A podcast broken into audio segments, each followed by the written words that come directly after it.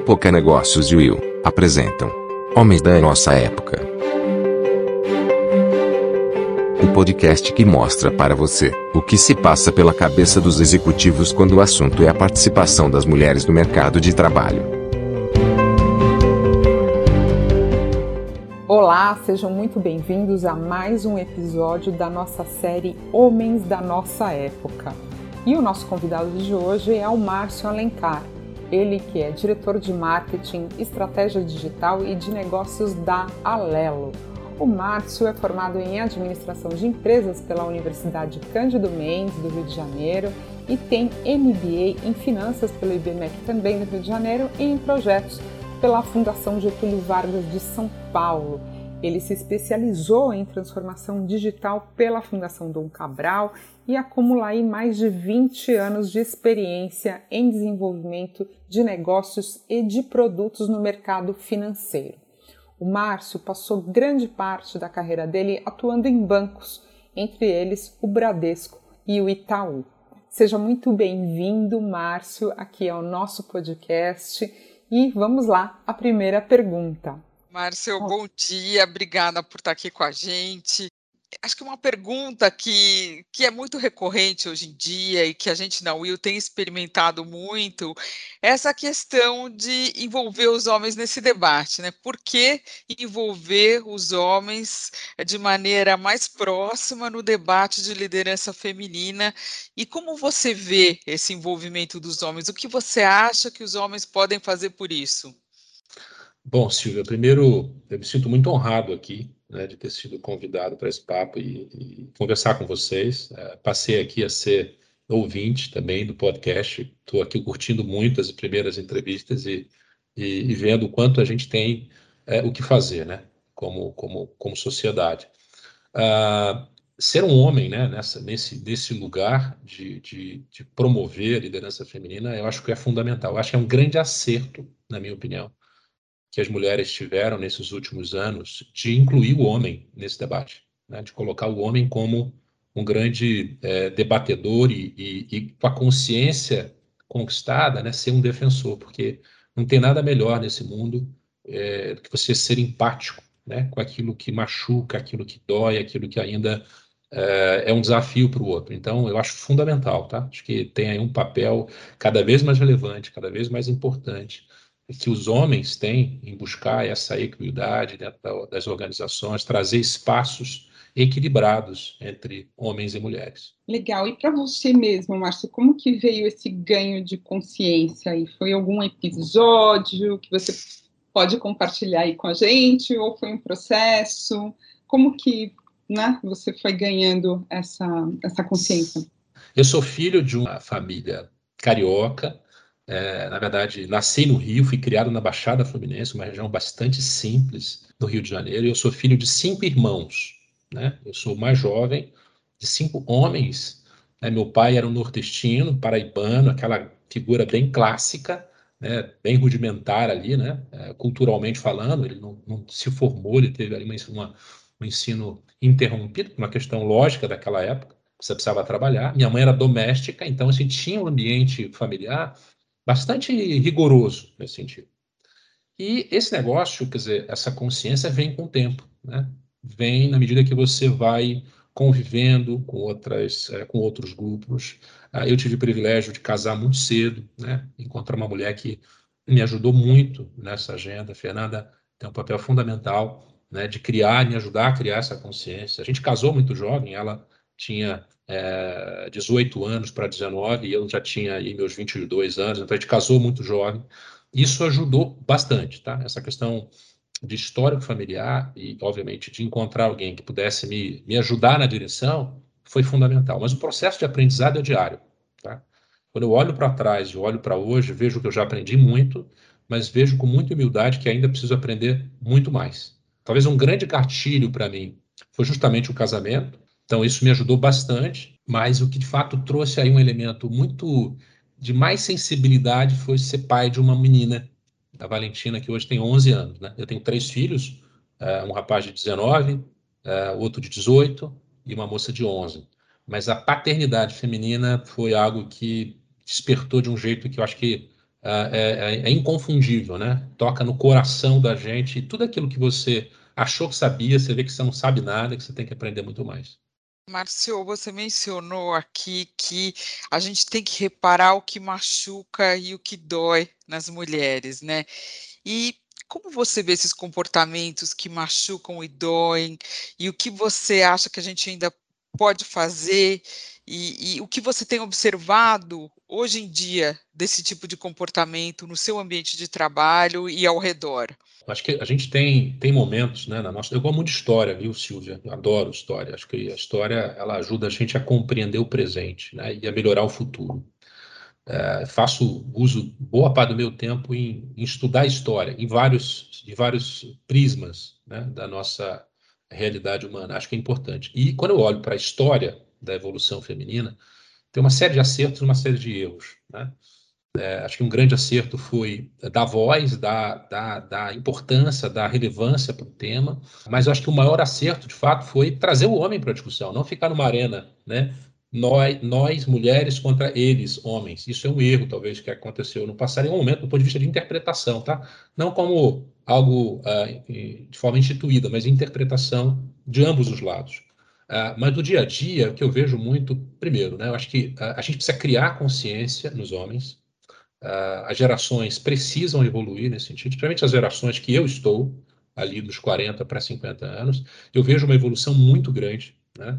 Na organização que eu estou, a gente tem uma pauta bastante intensa, de diversidade de maneira geral, né? diversidade mais ampliada, mas olhando para o tema de mulheres, é um negócio que a gente vem debatendo com muita, muito afinco. A nossa líder aqui de, de gente de transformação, a Soraya, é uma pessoa que é incrível, incansável, né? e principalmente conosco ali, é, dando um assessment para nós, enquanto pares dela, do, dos caminhos que a gente tem como contribuir, da forma com que a gente precisa atuar, né? não assistir, você precisa atuar, você precisa entrar no palco e debater os assuntos, trazer ali, de fato, é, aquilo que precisa evoluir. Uh, e, de verdade, eu acho que a gente está num caminho virtuoso. Né? Acho que a gente, como sociedade, está caminhando, a gente, como uh, organizações né, corporativas, também está caminhando, mas tem muito a fazer. A gente precisa, inclusive, convencer as mulheres dessas gerações a se transformar, que muitas vezes, o que eu vejo, né, são comportamentos que uh, não eram esperados de algumas mulheres e ainda acontecem. Né, comportamentos que, que, colocam a mulher num, num, canto que não é o dela, né, o canto da mulher é onde ela quiser. Mas você poderia compartilhar com a gente um desses comportamentos que você tem ah, observado? Eu acho que tem a coisa de você, às vezes, também, por exemplo, é, é, tem episódios aí que eu já assisti que a mulher se coloca numa, posição de fragilidade. A mulher não é frágil, não é o sexo frágil, não existe isso. Isso é a minha leitura atual. Pode ser que eu mude um dia, mas é a minha leitura atual. A mulher é um, um ser humano que tem todas as suas potências iguais a de qualquer outro uh, ser humano, homem. Então, eu acho que precisa sair desse ângulo, né? De, ah, puta, o sexo frágil. Não, mulher é forte a mulher pode fazer o que ela quiser, a mulher tem condições de, de seguir o seu caminho do jeito que ela imagina. Eu procuro fazer isso com a minha filha. Aliás, a maior parte do meu aprendizado é, com as mulheres é a minha filha. Né? Minha filha, com 11 anos, eu acho que a, essa idade que ela está, especialmente nos últimos dois anos, na pandemia, inclusive, ela tem sido incrivelmente transformadora para mim. A mudança dela tem me ajudado a me transformar e eu tentado né, ajudá-la também é, fazer essa transformação junto. Agora, ainda é, em cima, então, do, uh, do fato né, da, de a Valentina ter sido aí game changer na, na sua vida, né, pessoal, carreira, tudo. Uh, como que você observa, né, assim, para o futuro, tua visão de futuro, do que, que você não gostaria que a Valentina vivesse, sabe? Assim, o que, que você observa hoje, né, dentro dessa caminhada aí, né, que nós estamos como sociedade, puxa, né, quando a Valentina tiver 20, né, daqui uma década, daqui duas décadas, assim, que ela vai estar aí plena, né, dentro do, do mercado de trabalho, que mundo que é esse que você gostaria que ela encontrasse, uh, Márcio? Bom, eu primeiro que eu me sinto sendo uh, um ator protagonista dessa transformação, tá, Sandra? Então, eu tenho aqui uma missão uh, nos, nas minhas, meus próximos 20, talvez 25 anos de carreira, né, de ajudar na construção desse ambiente que eu gostaria para Valentina, mas o ambiente que eu gostaria para Valentina é que não houvesse mais necessidade de falar sobre o assunto. É, acho que o nosso ponto ótimo nessa agenda é quando algo for tão natural, né? quando a equidade de gênero numa organização for tão natural que não é necessário mais falar, não é necessário mais você colocar energia, né? É, atenção, tempo para que esse assunto seja percebido e seja discutido e seja evoluído. Acho que esse é o, o horizonte ótimo aqui. Mas a gente sabe que talvez isso não aconteça em 20 anos, né? Quando você olha para trás de novo, olhando a história, a gente vem evoluindo a passos lentos. Uh, mas eu acho que as gerações que estão chegando, isso eu fico muito animado, tá?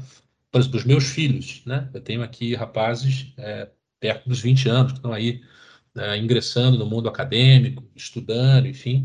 E eu procuro também na minha, na minha, na, no meu modelo mental de educar, de trazer essa consciência para eles. Mas eu vou dizer a vocês que é pouco necessário. Eles têm isso no DNA. Até pela convivência dos seus pares ali, né? Dos seus grupos. Essa coisa já vem quase que no chip novo dessa turma. É algo que a gente vai ter um esforço muito menor tá, ao longo das próximas décadas em tentar convencê-los de que é preciso desenvolver consciência, é preciso de você desenvolver um olhar empático sobre qualquer perspectiva humana, você precisa ter esse, isso como um padrão e não como uma exceção, né? Uh, eu acho que isso vai, vai ajudar a gente nessa direção. Talvez não em 20 anos, mas quem sabe em 40. Mas o fato é que uh, essas gerações, tanto a da Valentina como do Nicolas e do Fabrício, que são os meus filhos, eles já têm isso muito mais natural. Né? Pelo contrário, às vezes eles me corrigem né? de alguma deslize que você dá, né? porque é inevitável, pessoal. Se eu disser para vocês aqui que eu não cometo as minhas falhas, é mentira. Né? Eu sou fruto de uma geração dos finais dos anos 70, né? de uma família de cinco homens, e é isso. E, você precisa trabalhar isso muito conscientemente e muito com a cabeça muito aberta, né? Você vai fazer alguma besteira, você vai falar alguma besteira que é inapropriada e peça desculpa se você falar.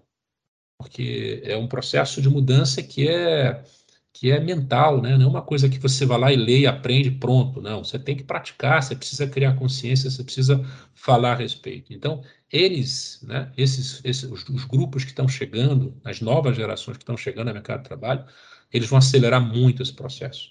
Márcio, muito interessante isso que você trouxe da, do conflito geracional, né, das, da mentalidade dessa nova geração. Né? Quais dificuldades eh, que você vê recorrentes assim na nossa geração de 40, 50 anos? E como você reage quando você vê esse tipo de dificuldade na prática? Uma coisa muito comum entre os homens, né, especialmente os homens nessa faixa etária, é, é, o, é o, estereótipo do feminismo. Né? Aquele feminismo que, que, de novo, é isolacionista, né? aquele feminismo que coloca mulheres de um lado e homens do outro. Acho que, de novo, isso na minha leitura, posso estar errado, tá, pessoal? Talvez isso tenha sido um erro, né? Ter colocado grupos separados. E tudo que é muito opositor, né? De opositor de um lado ou de outro, isso não gera benefícios para o todo. Isso fica cada um olhando o seu ângulo. Uh, e eu acho que esses grupos que ainda têm essa, esse comportamento de tratar a, a pauta da mulher como uma pauta isolada, é porque não conhecem e precisam conhecer. E esse trabalho que vocês estão fazendo, por isso da minha animação de estar aqui, de, de, participar com vocês, ele é um trabalho que vai ajudar muito nessa agenda. E eu faço questão de compartilhar esse podcast todo o trabalho que vocês estão fazendo com muitos homens. Né? Outro dia eu vi uma pauta, eu gosto muito da Gabriela Priori, acho uma menina espetacular, uma mulher fantástica, muito inteligente, admiro muito o trabalho dela. E ela fez um, um vídeo que a Soraya compartilhou comigo, e eu achei incrível o vídeo dela. Achei um vídeo riquíssimo, falando dos comportamentos do homem até hoje em relação às mulheres. Né? E eu vendo aquilo, vai dando um, sentimento ruim, né? De como é que pode que isso acontece? E isso acontece no dia a dia. E eu compartilhei aquilo com a minha família, com meus irmãos, é, com os meus filhos, e uh, eu estou fazendo a minha parte, né? De criar consciência de que tem coisas que precisam mudar agora. Né? Não precisa mudar daqui a um mês ou uma semana, precisa mudar agora. Até porque o processo de mudança não é instantâneo. Ele é um processo de ganho de consciência, de ação. Né? É um combinado de você ter consciência e agir diferente, de propor a mudança a partir do teu exemplo. Então, eu acho que a nossa geração, dos 40, 50 anos ou mais, precisa ser mais impactada, né? dentro do ambiente de trabalho e fora do ambiente de trabalho. Impactada por aqueles que já foram transformados ou que já têm um nível de consciência sobre a necessidade da transformação. Bacana. Márcio, e você uh, já teve de pedir desculpas para alguma colega, assim, de ter, sabe, uh, de ter cometido um deslize ali? Várias vezes, Sandra. É, como que foi isso? Várias vezes. Eu, eu de novo, né, especialmente nesses últimos 10 anos, né, da minha, da minha convivência é, intensa como alguém que está educando uma mulher, né, uh, isso vai te colocando numa, num ambiente de, de muita reflexão. Né? E, e eu, quando eu olho para a minha carreira, eu, eu, trabalho em grandes grupos há mais de 20 anos, né? Então, uh, eu vi que muitas coisas que, infelizmente, eu não conseguia voltar atrás, né? Porque já aconteceram há tanto tempo que uh, fica ali uma memória que, puta, se eu pudesse voltar no tempo e corrigir. Mas o fato é, quando isso acontece, e muitas vezes acontece de forma muito inconsciente, né? Muito no vício mental ali da memória da, da adolescência, da, da fase de infância, da primeira fase da juventude, é, você comete o erro, comete a falha, faz aquilo ali de um jeito inapropriado e precisa pedir desculpa na hora. Não deixa dormir. Não deixa virar a noite. Né? Eu costumo dizer que quando você erra, a, uma noite de sono não é bom. Né? Peça desculpa, corrija ainda no mesmo dia, no tempo presente. Porque dormir com aquilo é muito ruim. Ruim para quem é, eventualmente foi é, incorreto e ruim para quem recebeu né, aquela agressão emocional, eventualmente, ou então uma palavra, uma frase inapropriada. Então, eu, eu já fiz, já cometi. Hoje em dia, garanto a você que muito menos, né, eu menos não lembro é, recentemente de coisas que eu tenha feito, é, mas eu estou muito atento, né? Se isso for acontecer, eu poder corrigir rapidamente. Márcio, você acha que existem indústrias e setores que são mais machistas do que outros? Muitos, muitos. Eu, eu tive o privilégio de trabalhar em, em, várias, em vários setores da economia na minha carreira, Silvia. E eu, eu destaco aqui alguns, né? É, setores que eu já convivi, que, que vejo que ainda é um desafio. Primeiro, o setor industrial. O setor industrial ainda é um setor é, que precisa muito de ajuda nesse sentido, tá? De desenvolver consciência, desenvolver líderes que tenham realmente esse olhar humanizado sobre as relações humanas é, entre mulheres e homens e que precisam trazer isso no dia a dia das organizações. Então, as lideranças precisam ser impactadas. Acho que o primeiro desafio nosso é esse. Ah, setores como, por exemplo, o agronegócio, né, também tem um impacto importante de mudanças. Mas, de novo, eu, eu, sou bastante otimista na vida, tá? Sempre olho a vida com muito otimismo, até pela minha história que eu contei para vocês aqui. Se eu não fosse otimista, não estava onde eu estou, né? E, obviamente, um combinado de otimismo e muito trabalho, né? É as novas gerações que vão acelerar esse processo. As novas gerações vão chegar em todo e qualquer setor da nossa economia, no Brasil e fora do Brasil. Aliás, no fora do Brasil tem sido muito mais acelerado, né, por conta de um nível de educação muito maior que o nosso. Aqui está um pouco mais lento por tudo aquilo que a gente já sabe a respeito da educação pública. Mas o fato é que essas gerações vão empurrar esses setores também, né? E a gente tem um papel, uh, uh, especialmente ali o C-Level, né, de trazer isso para a mesa. Né? Não deixar isso só no podcast aqui é, é, de, de, homens da nossa época. Né? Não é isso, é só, não é só isso, é muito mais. A gente precisa avançar nessa pauta dentro das organizações. Na Lelo, a gente tem feito isso com muita intensidade. De novo, uma agenda é, dia a dia, uma agenda que você precisa ir é, pregando ali, é quase missa dominical, né? né? Você precisa ir lá pregando todo domingo para que a coisa entre nas nossas cabeças. Né? Mas vocês usam algum tipo de ferramenta? Como que é essa missa? Bom, a gente tem algumas ações, é, Sandra, muito interessantes aqui na Lelo. Primeiro que a gente colocou a diversidade como um desafio corporativo, não é um desafio da área de gente, é um desafio de todos nós. Então a gente tem ali os grupos de afinidade, que são diversos grupos, mas especialmente de mulheres, tem pautas que as mulheres se reúnem com muita frequência para tratar e a gente, como líder, participa muito dessa agenda, ouvindo ali aquilo que está funcionando, ouvindo aquilo que ainda não está funcionando, agindo de maneira muito pragmática para que essas coisas evoluam, corrigindo eventualmente comportamentos inadequados né, de outros homens em, em reuniões, em, em agendas uh, que a gente está uh, tá junto, especialmente no digital, porque no digital é, é mais difícil, né? A comunicação no digital é muito restrita ao falar e ouvir. Uh, o body language fica prejudicado, uh, mas a gente precisa agir e precisa agir isso no tempo certo. Então, ouvir a, a, o time de esse grupo de afinidade de mulheres tem sido muito bom. Né? O nosso CEO aqui na Lelo, Cesaro Nakamura, é um, é, um, é um cara entusiasta do tema, então ele contagia muitos de nós, e é um cara também com 50 e poucos anos que também está se transformando, assim como eu com 44, está se transformando, os meus pares também estão se transformando. Então fica uma agenda muito positiva né? E tudo muito com uma direção muito clara de evolução, sempre ouvindo desse grupo de, uh, de afinidade de mulheres, que é muito bacana, assim, você vê uh, o engajamento, você vê uma, um, um, espírito de transformação e a coisa está acontecendo. É o que, de novo, dá mais empolgação, é que a gente está vendo acontecer, não é aquela coisa que está parada no tempo, sabe? Você vê, é lento ali, não, está acontecendo, a gente vê os times sendo mais impactados e mais engajados na agenda.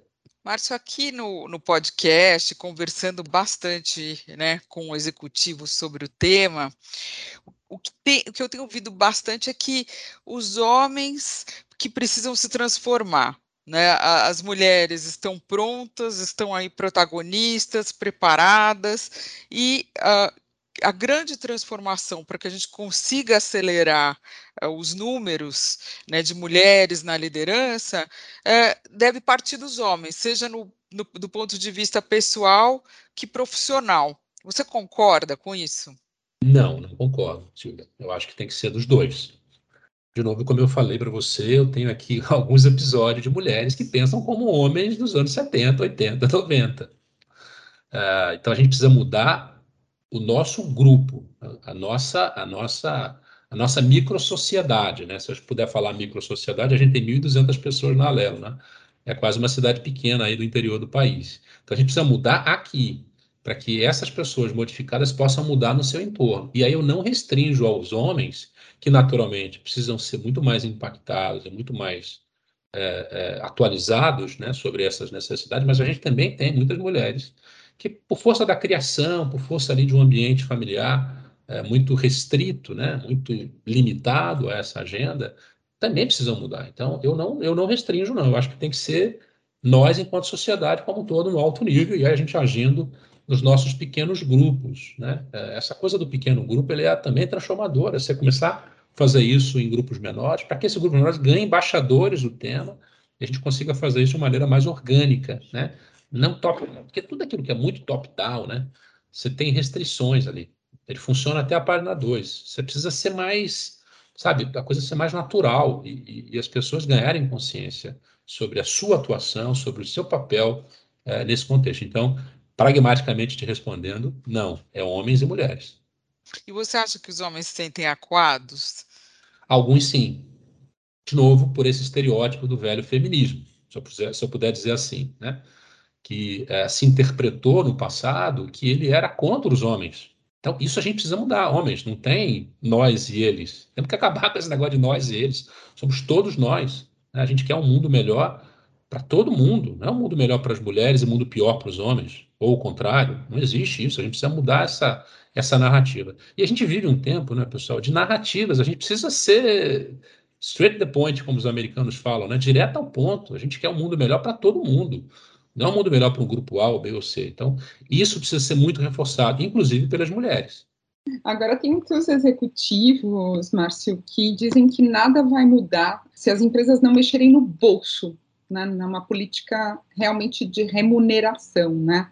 A gente já teve aqui alguns casos, né, de gente falando, não, eu estou ali mexendo realmente na, na política de remuneração para fazer esse ponteiro mexer, senão vai ficar só ali no nível do, da narrativa do palavrório e nada muda, a gente pensa que muda, voltam várias casinhas, aí como é, qual é a sua opinião e como é na Lelo?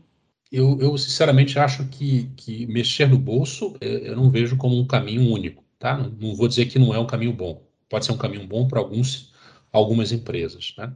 que tem os desafios ainda mais relevantes dessa agenda evoluir. Aqui não foi necessário, e a gente não vê necessário fazer essa mexida é, olhando remuneração. Por quê? A gente tem uma agenda cultural muito rica, muito intensa. E essa agenda cultural, ela é muito mais forte do que a mudança econômica. Porque a agenda cultural, ela não só atrai, mas ela retém muita gente. A gente vive um tempo que o propósito, muitas vezes, especialmente para gerações mais novas, é mais importante do que o dinheiro.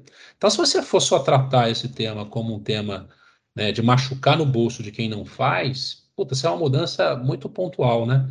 Então, eu acredito que uma mudança precisa ser mais cultural, precisa ser mais ampla. Você precisa discutir esse tema, e mais uma vez, né? Estamos falando de mulheres aqui, mas tem uma pauta muito mais ampla de diversidade para a gente colocar em prática. Né? Então, uma agenda aí, olhando raça, olhando opção sexual, olhando pessoas com deficiência, que a gente precisa colocar isso na cultura de uma organização. Se uma organização quiser existir nos próximos 50 anos, ela precisa tratar esse tema. Por quê? Porque as gerações que estão chegando, elas não admitem trabalhar numa empresa que não seja atenta a essa pauta. Se você quiser continuar atraindo gente boa para o teu negócio, para a tua empresa, né? Você precisa colocar isso na tua estratégia. E aí a estratégia é cultura, não é só você machucar no bolso ou bonificar bem melhor ou pior sobre esse tempo. Então, de novo, acho que cada empresa tem a sua, sua realidade, o seu cenário, respeito quem tomou essa decisão e acho que ela tem um princípio, mas aqui na Lelo a gente tem sido mais é, um olhar mais para a cultura organizacional e, obviamente, inserir esse tema na cultura organizacional. Márcio, o que você acha que não funciona em termos de programas ah, para promover equidade e, e, diversidade na liderança? O que você acha que pode ter até um efeito negativo no ambiente corporativo se não for bem implementado? Né? E quais são os riscos que, que podem fazer com que o programa não seja bem implementado? Que as empresas precisam prestar atenção para não errar? Acho que, acho que parte eu, eu, comentei, Silvia, que é essa coisa da, da, polarização né, entre homens e mulheres. A gente precisa ter muito cuidado com isso. Né? A gente não pode tratar esse tema como algo polarizado. É um, um desafio de todos. Né? Então, primeiro é deixar claro isso. Uh, e comunicar, comunicar, comunicar, comunicar com muita intensidade. Agenda de comunicação, agenda de diálogo com todos é muito importante. Isso aqui tem funcionado muito. Como eu disse, a gente tem aqui na, na Lelo um evento, uma cerimônia que a gente faz todo mês, que é o Fala Aí. Né? É uma cerimônia onde a gente reúne todas as pessoas do time, e, e, no tempo de pandemia agora, a gente tem feito isso remotamente já há 19 meses, né? É um tempo bem intenso. Uh, e nesse momento do Fala Aí, que está todo mundo ali integrado, comunicado, em praticamente todas as agendas que são mensais, a gente fala do tema e fala com muita naturalidade. E o que a gente vê é um reforço muito positivo das pessoas a respeito do assunto. Então, com naturalidade, com uma visão inclusiva, não separatista, né, se eu posso chamar desse jeito, ou seja, não podemos colocar grupo A contra grupo B, não. A gente precisa conviver, a gente precisa colaborar junto na mesma direção. Então, eu acho que essa agenda, deixando claro o propósito, para onde a gente quer ir, como a gente quer ir, o benefício disso para as pessoas e para o negócio, porque também precisa ter claro né, qual é o benefício disso para o negócio. Não pode ser só um benefício para um grupo ou outro, é bom para a empresa, gente. A gente tem uma sociedade que metade das pessoas são homens, metade são mulheres. Eu não posso ter uma empresa onde eu tenho 70% homens e 30% mulheres. Eu estou sendo ineficiente, eu estou sendo inadequado na oferta do que eu quero oferecer para o meu cliente. Eu, no mínimo, preciso buscar é, uma representatividade é, que a sociedade tem. Então, não, a gente pode descansar enquanto não tiver uma empresa exatamente equânime em todos os níveis, né? Não só no contingente, mas os níveis de liderança também. Por exemplo, na Lelo, a gente tem 25% do C-Level que são mulheres. A gente tem uma agenda para chegar em 50%. Então, a gente vai ter que trabalhar para isso. Ah, não vamos trocar o homem pela mulher? Não. Toda vez que tiver uma oportunidade de, de, de, trazer um novo talento, a gente precisa buscar uh, mulheres para ocupar essas posições. Né? Precisa ser estratégico isso. E não é porque a gente acha legal, não, é porque é melhor para o negócio. Agora, quando uh, tem data? Bom, a gente ainda não se desafiou em data, Sandra. Isso é uma discussão que a gente está fazendo agora a respeito disso. Estamos discutindo os prós e contras, o como fazer, mas é fato, é, inevitavelmente, você vai precisar colocar é, prazo nisso. Né? Tudo aquilo que você quer fazer e não tem prazo fica descompromissado. Você precisa encontrar um eixo de compromisso, um eixo de é quase que atingir meta né, de, um, de um negócio. Você precisa estabelecer metas ali é, bem claras sobre isso. É, e trabalhar para que isso aconteça. Né? Buscar, é, é, primeiro, acho que de tudo né, que a gente falou, é mudar a cultura de uma organização. Isso é fundamental para você manter pessoas, para você trazer pessoas, para você desafiar as pessoas. Uh, segundo, você precisa comunicar muito bem, você precisa colocar isso na tua pauta recorrente, é, com os teus grupos, com os teus times, a importância disso para o time, a importância disso para o negócio, e trabalhar, é, e levar isso de um jeito leve, né, levar isso de um jeito que seja bom, né, e convencendo a todos, tá? Não um convencimento exclusivamente de homens, como eu já falei, a gente precisa convencer a todos. Homens e mulheres, como você pontuou, né, Márcio? Mas eu fico pensando, puxa, como ser leve e ao mesmo tempo, sabe, dar mensagem ali, né, numa estratégia de comunicação eficiente quando do outro lado tem um comportamento que não é aceitável, né? Assim, você poderia granular um pouco, sabe? É, dar um exemplo, porque você falou, né, dessa, às vezes, de, de um eventual subterfúgio que é usado aí por uma profissional, né, de se mostrar mais frágil, né, ali, aí quando você percebe isso, ou então no caso dos homens, né, uma atitude mais agressiva, machista, preconceituosa, é, o que, que, funciona ali com o profissional é, que você tem orientado os seus times? É uma conversa de transparência radical? É o, qual é o ponto que precisa ser estressado uh, na comunicação, Márcio, por favor? Bom, tem uma frase que eu, que eu aprendi há muitos anos atrás e que eu procuro sempre usá-la no meu dia a dia, né?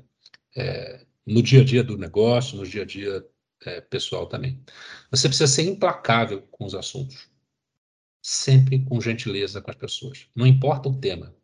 Se você precisa corrigir alguma atitude inadequada, você precisa corrigir a atitude e com gentileza com as pessoas. Se você faz isso, você provoca a consciência, você provoca a, a mudança necessária sem ser deselegante com qualquer que seja a pessoa, né? Com nenhuma das pessoas que eventualmente cometem o erro. Então, é, eu acho que isso é, é um grande desafio, né? Não, é, não, é fácil fazer aqui. Falar frase bonita é, é um negócio que, que pode funcionar e pode não funcionar. Então, a gente precisa ter uma ação muito, muito coerente, né? É, mas de verdade, eu acho que a gente precisa sim tratar com energia aquilo que não está funcionando. Né? Então, é, usar o tom de voz certo, da forma certa, mas sempre com educação, sempre com gentileza e, sobretudo, muito respeito uh, sobre, sobre as pessoas e as opiniões contrárias, porque vai acontecer. Né? Nessa agenda, você vai ter opiniões contrárias, vai ter argumentos contrários sobre essa evolução. Como é que você trata disso? Você vai entrar no embate? Você vai ficar um fla-flu ali? Não, você precisa encontrar uma maneira de criar consciência no outro. Isso é uma habilidade de comunicação, né? uma habilidade que você precisa colocar, uh, e é um grande desafio, porque, de novo, né, a comunicação ela é muito mais que palavras, ela é como chega a mensagem para o outro, Uh, mas é algo que a gente precisa enfrentar. Né? Então, em qualquer momento que você vê que tem uma oportunidade de evolução, acha, né? a energia e faça a sua parte. E estimular que as outras pessoas façam também, independente da posição que ela esteja. Tá? Você pode ter um estagiário né? que eventualmente vê um gerente, um superintendente, um diretor cometendo alguma coisa que não é legal, ele tem que se colocar empoderadamente no direito de chamar atenção, né? De novo, com educação, implacável com o assunto, mas com gentileza com as pessoas. Márcio, você mencionou uh, uma questão que eu concordo que é extremamente importante, importante, que é a mudança de atitude da própria mulher, né? mas existe uma questão de sexismo estrutural, fatores psicológicos que fazem com que a mulher, muitas vezes existem pesquisas sobre isso, se auto-boicote, sofra de síndrome da impostora, né? E como você vê o papel do homem nesse sentido de oferecer um apoio para é, eh, para fazer com que esse, essa disparidade seja menor, né? E você tem alguma, algum exemplo para dar para a gente de situação que você vivenciou na prática, de apoio que você conseguiu oferecer a uma mulher que estava ali se auto-boicotando ou sofrendo de síndrome de impostora? Bom, é, eu, eu tenho aqui talvez alguns é, é, algumas memórias desses, dessas, dessa, desses acontecimentos de mulheres que se auto-boicotam. Mas eu vou dizer aqui uma coisa muito minha, né? muito própria. Quando a Fernanda, ela, então, a gente tomou a decisão de ter o nosso nossa terceiro filho, né? A Valentina estava para nascer e ela ficou naquele momento, né? É, e aí, o que, que eu vou fazer da minha carreira, né? Quero, quero ter a Valentina, mas quero mais ter mais tempo para criá-la, né? Como é que eu vou seguir a minha carreira? Como é que eu vou é, tocar minha vida profissional. Porque até então, ela, os nossos filhos anteriores, ela cumpriu ali a risca a licença maternidade e voltou a trabalhar e, e, e se culpava muito pela coisa de não estar no dia a dia ali é, com os filhos, né? Daí a gente teve uma conversa em casa, falei, não, legal, você, tem, tem uma decisão para tomar, e dependendo da decisão que você tomar, nós vamos estar juntos. Acho que o homem tem um papel muito importante, seja numa decisão familiar, seja numa decisão é, ou numa reflexão com uma par, com uma subordinada, com alguém da tua equipe, de dar o suporte, dar o apoio.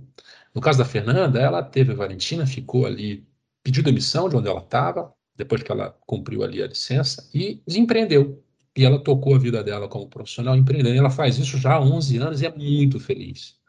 Qual nessa é, agenda. Perdão por interrompê-lo, só para os ouvintes saberem qual que é a profissão da Fernanda e no que ela empreende. A Fernanda tem uma consultoria de gestão de risco, Sandra. Ela trabalhava em seguradora há muitos anos, né? então ela, ela pegou o background dela e transformou em serviço. Então hoje ela tem uma agenda muito mais flexível, é mais bem remunerada do que ela era como profissional CLTista e é muito mais feliz. E foi fundamental nessa mudança dela o meu apoio, né? o fato de eu estar junto em qualquer circunstância, porque no final a pessoa fica com medo, e é natural, todos nós temos os nossos medos ali de decisões que você precisa tomar. E a mulher tem uma cobrança histórica, Silvia, que você tem razão, né? de, de, dividir né, o tempo como profissional e como executiva, é, e a vida pessoal, né? maternidade, a vida é, dela como mulher, que ela tem aquela herança mental da mãe, da avó, que é um negócio que eu, imagino, né, e, acompanho, é muito pesado para a mulher, né? E a gente, como homem, precisa e, e dar esse apoio, criar condições para que essas, essas decisões que são ser tomadas sejam tomadas com muita segurança, com, muita, com muito conforto. E no ambiente corporativo, eu acho que uh, o líder precisa desafiar a mulher com sensibilidade, buscando a forma né, buscando uh, o jeito que isso é independente de ser homem ou mulher. Né? Acho que o líder atual ele precisa ter esse nível de sensibilidade para tocar as pessoas da maneira que elas uh, uh, merecem e na, e forma que elas respondem ao estímulo. e muitas vezes tem líderes inadequados na hora de conduzir eventuais decisões entre o chefe e a mulher. Né? Então, é, esse também é um papel que o homem líder tem que uh, refletir. Como é que ele evolui também, como é que ele traz no dia a dia dele, na forma de conduzir a equipe, uh, esse estímulo onde você dê segurança psicológica e ao mesmo tempo desafie, porque a mulher também não quer ser só tratada de um jeito diferente, ela também quer ser desafiada, né? Ela também quer ser é, é, provocada para lugares onde ela se estimule, para onde ela consiga avançar. Então é um grande desafio. Né? Acho que o exemplo da Fernanda é um exemplo vivo para mim. Uh, eu tento usar isso, inclusive, no meu diálogo aqui com as minhas, com as minhas equipes. Né? Eu tenho uma prática uh, que eu, eu, gosto muito aqui na, na Lelo, que é uma prática de mentoria. E eu estou fazendo agora quatro pessoas. Das quatro pessoas, são três mulheres. Né? Eu converso com elas que eu aprendo muito mais do que eu tento trazer as minhas experiências.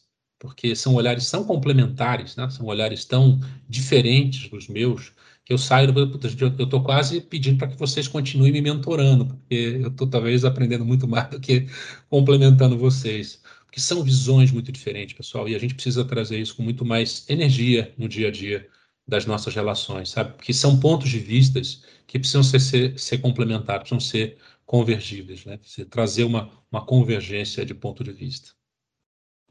Márcio, e como que é, é o Márcio com os amigos em casa, né? Por muito tempo, ainda hoje, né, eu escuto às vezes, ah, o marido ajuda, né? Ai, não, mas o meu marido ajuda, né? E a gente sabe que essa frase aí é uma falácia, né?